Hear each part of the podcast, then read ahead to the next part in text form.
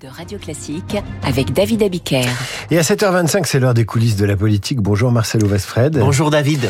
Rédacteur en chef adjoint du service politique du Parisien aujourd'hui en France. Et vous nous dites que ce jeudi, la délégation parlementaire qui contrôle nos services de renseignement publie un rapport que le Parisien aujourd'hui en France a déjà pu consulter et ce rapport doit retenir toute notre attention. Oui, alors d'abord un mot sur cette délégation. Elle est formée de huit membres, quatre présidents de commission des lois et de la défense, du Sénat et de l'Assemblée nationale. C'est transpartisan, il y a des élus Renaissance, des républicains et même pour la première fois une députée du Rassemblement national. Ces huit élus sont tous habilités au secret défense. Ils ont donc consulté des notes classifiées, auditionné des sources bien informées et leur constat, David, est sans appel. Ils estiment que les ingérences s'amplifient. Ils alertent, je les cite, sur notre vulnérabilité et surtout sur la naïveté de nos élites politiques, administratives, économiques et académiques. Je ferme la citation.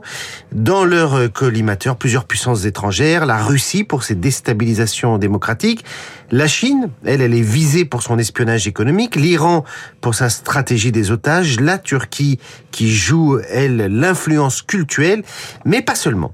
Euh, le rapport dit la chose suivante, nos alliés ne sont pas forcément nos amis. Qu'est-ce à dire? C'est-à-dire que l'espionnage peut venir par exemple des États-Unis ou de pays voisins. On a eu le cas d'Emmanuel Macron, potentiellement espionné par le logiciel israélien Pegasus que qu'Israël avait vendu à plusieurs pays comme le Maroc.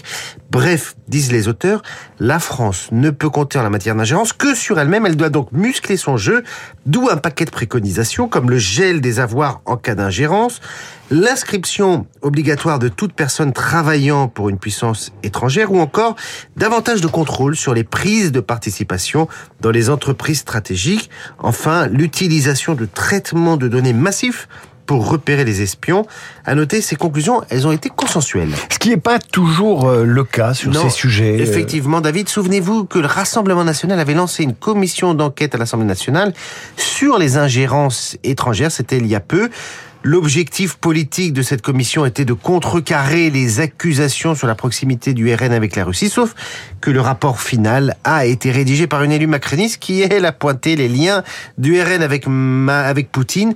Marine Le Pen avait hurlé au procès politique. Bref, on avait eu une guerre de tranchées stériles, loin du travail apaisé qu'on a là et qu'impose un sujet si sensible pour nos intérêts nationaux. Mais il faut espérer que la France sache, sache se, se, se défendre et, puis qu'elle ait aussi elle, des grandes oreilles, hein, comme les États-Unis. On se souvient de WikiLeaks, de la NSA et de tout cela. La France aussi doit écouter ses voisins et faire attention.